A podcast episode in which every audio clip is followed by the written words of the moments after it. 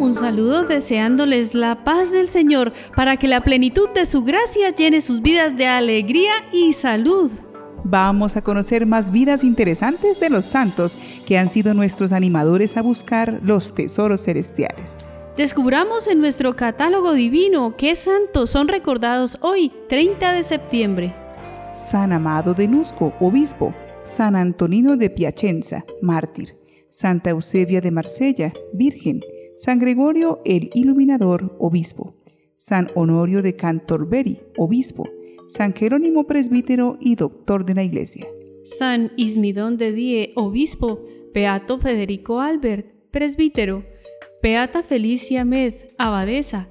Y Beato Juan Nicolás Cordier, presbítero y mártir.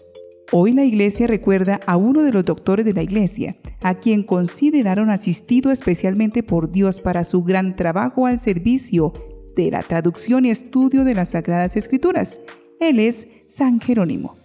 Eusebio Hierónimo nació en Estridón, Dalmacia, en la actual Croacia, en el año 340. Sus padres eran cristianos con algunos medios de fortuna, y Jerónimo, cuyo nombre significa el que tiene un nombre sagrado, aunque todavía no había sido bautizado, fue inscrito como catecúmeno. A los 12 años viaja hacia Roma para estudiar gramática, astronomía y literatura bajo la dirección del gran gramático Helio Donato, que era pagano. Allí el santo llegó a ser un gran latinista y muy buen conocedor del griego y de otros idiomas, pero por entonces conocía muy poco los libros espirituales y religiosos. Apasionado aprendía de memoria los grandes autores latinos y griegos, pero casi nunca dedicaba tiempo a la lectura espiritual. Hizo amistad allí con Rufino de Aquilea y Heliodoro de Altino, y frecuentó el teatro y el circo romano. Hacia los 16 años siguió cursos de retórica, filosofía y griego, y pidió el bautismo hacia el año 366. En Treveris empieza su vocación teológica y compila sus primeros comentarios. Vive un tiempo en una comunidad cenobítica con Rufino y Cromacio de Aquilea, y en ese momento decide consagrarse a Dios. Viaja en el año 373 a Siria. En Antioquía, dos de sus compañeros fallecieron y él cayó seriamente enfermo varias veces. En el curso de una de esas recaídas tiene un sueño. Sintió que se presentaba ante el trono de Jesucristo para ser juzgado. Nuestro Señor le preguntaba, ¿A qué religión pertenece? Él le respondió, Soy cristiano, católico. Y Jesús le dijo, No es verdad. Que borren su nombre de la lista de los cristianos católicos. No es cristiano sino pagano, porque sus lecturas son todas paganas.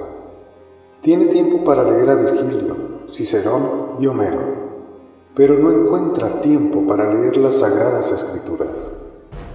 Se despertó llorando y en adelante su tiempo será siempre para leer y meditar libros sagrados. Enseña además en Antioquía a un grupo de mujeres. Deseando intensamente vivir en ascetismo y hacer penitencia por sus pecados, Jerónimo marchó al desierto sirio de Chalcis. Rechazaba especialmente su fuerte sensualidad su terrible mal genio y su gran orgullo. Pero aunque allí rezaba mucho, ayunaba y pasaba noches en vela, no conseguía la paz y descubrió que su destino no era vivir en soledad. Yo, que por temor del infierno me había impuesto una prisión en compañía de escorpiones y venados, a menudo creía asistir a danzas de doncellas. Tenía yo el rostro empalidecido por el ayuno pero el espíritu quemaba de deseos mi cuerpo helado, y los fuegos de la voluptuosidad crepitaban en un hombre casi muerto. Lo recuerdo bien, tenía a veces que gritar sin descanso todo el día y toda la noche. No cesaba de herirme el pecho. Mi celda me inspiraba un gran temor, como si fuera cómplice de mis obsesiones. Furioso conmigo, huía solo al desierto, después de haber orado y llorado mucho, llegaba a creerme en el coro de los ángeles. En esta época comienza su primer comentario de exégesis bíblica, para lo cual tomó tiempo para aprender bien el hebreo con ayuda de un judío. Regresó a Antioquía. En el año 378 partió a Constantinopla para estudiar Sagradas Escrituras con Gregorio Nacianceno. Permaneció allí dos años. Es en este periodo cuando descubre a Orígenes y comienza a desarrollar una exégesis bíblica trilingüe comparativa de las interpretaciones latinas, griegas y hebraicas del texto de la Biblia. Regresó a Roma en el año 382 y allí permanecerá tres años. Los obispos de Italia, junto con el Papa, nombraron secretario de este último a San Ambrosio, pero este cayó enfermo y eligieron después a Jerónimo, cargo que desempeñó con mucha eficacia. Viendo sus dotes y conocimientos, el Papa Damaso I lo nombró su secretario y encargándole redactar las cartas que el pontífice enviaba. Más tarde lo designó para hacer la recopilación de la Biblia y traducirla. Entonces, Jerónimo descubrió su verdadera vocación con la que podía servir a Dios, la de filólogo.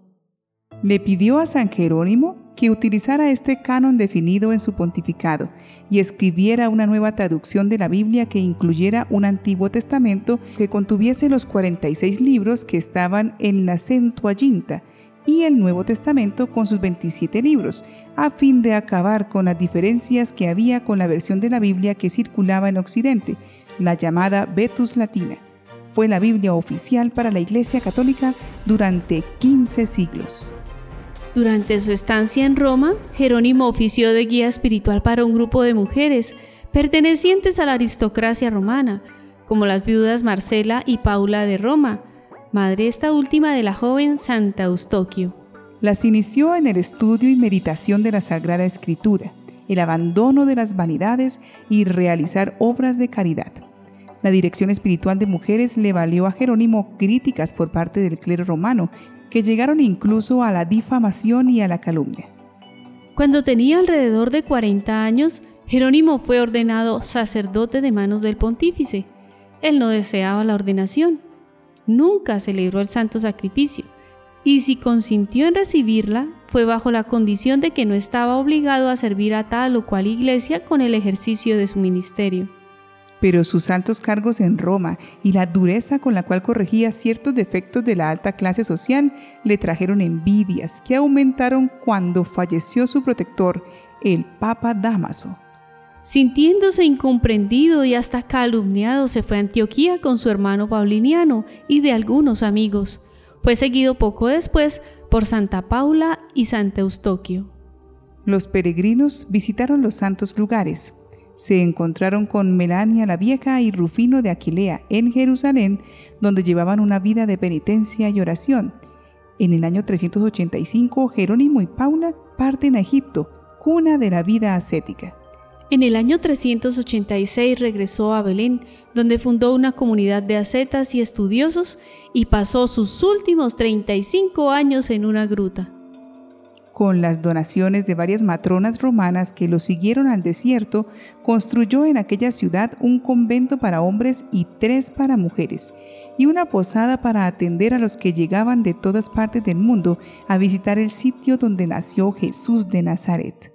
Paula dirigía el monasterio de mujeres y Jerónimo el de hombres, aunque él asumía la dirección espiritual tanto de los hombres como de las mujeres a través de la exégesis de las escrituras, cuya exposición tenía un lugar prominente en la vida comunitaria regulada por Jerónimo.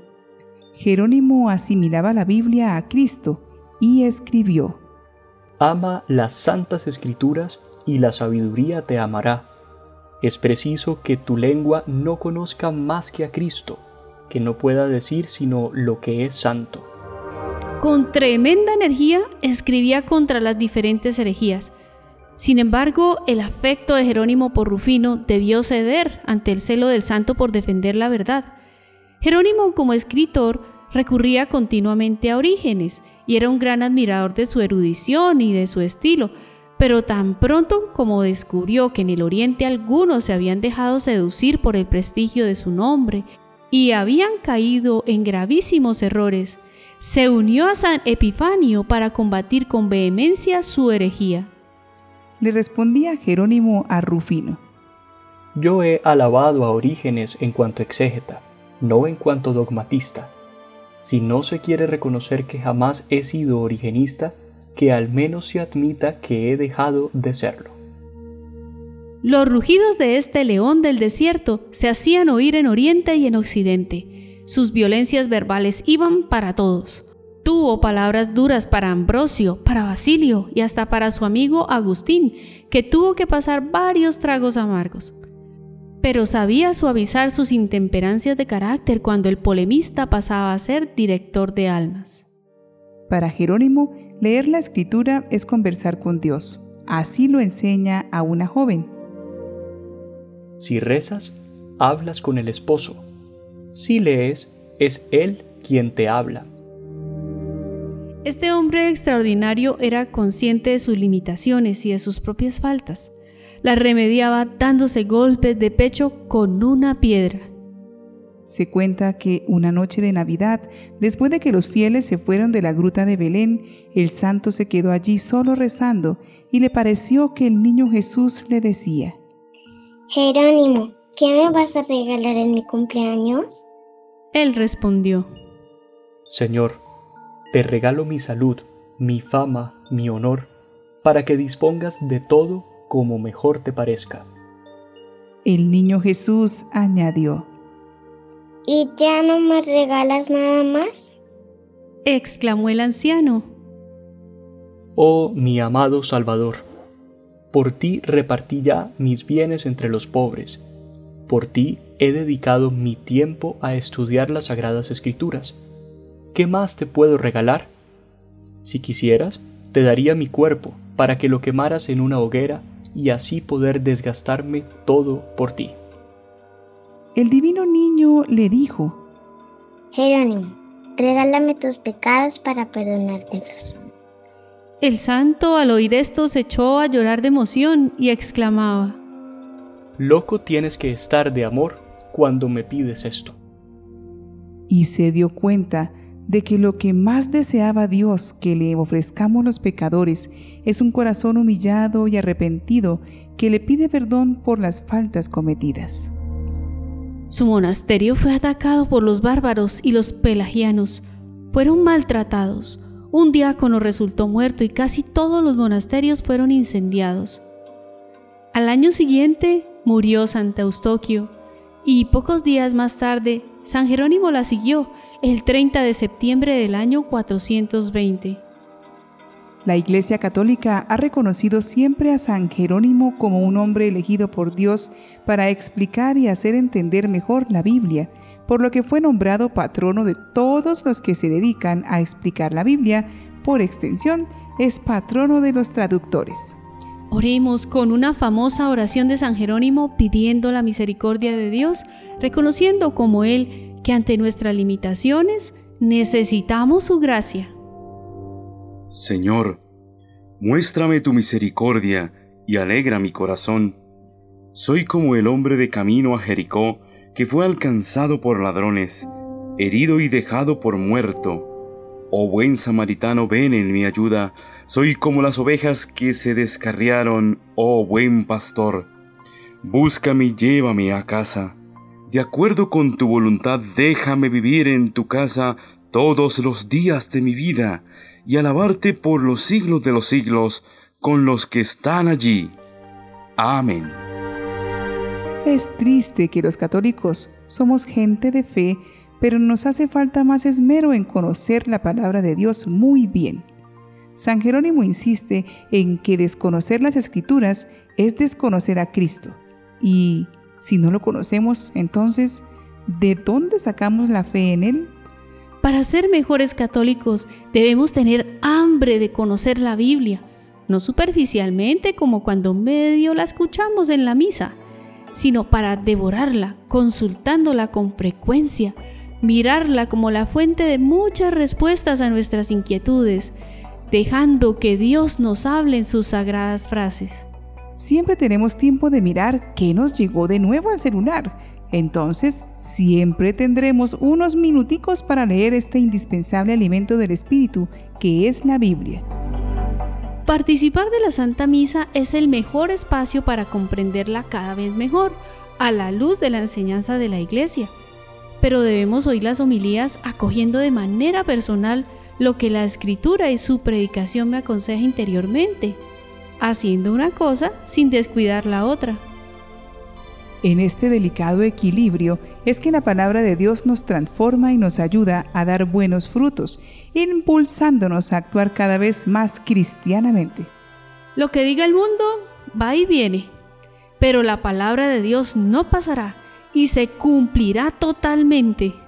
Dios se valió del duro rigor de San Jerónimo para hacer un excelente trabajo con las escrituras y nos enseña que con nuestras miserias puestas con docilidad en las manos de Él y al servicio de la Iglesia, podemos ser una inmensa fuente de bien para los demás y podemos cultivar la santidad. Pidamos a este enérgico y brillante santo esta gracia. San Jerónimo, ruega por nosotros.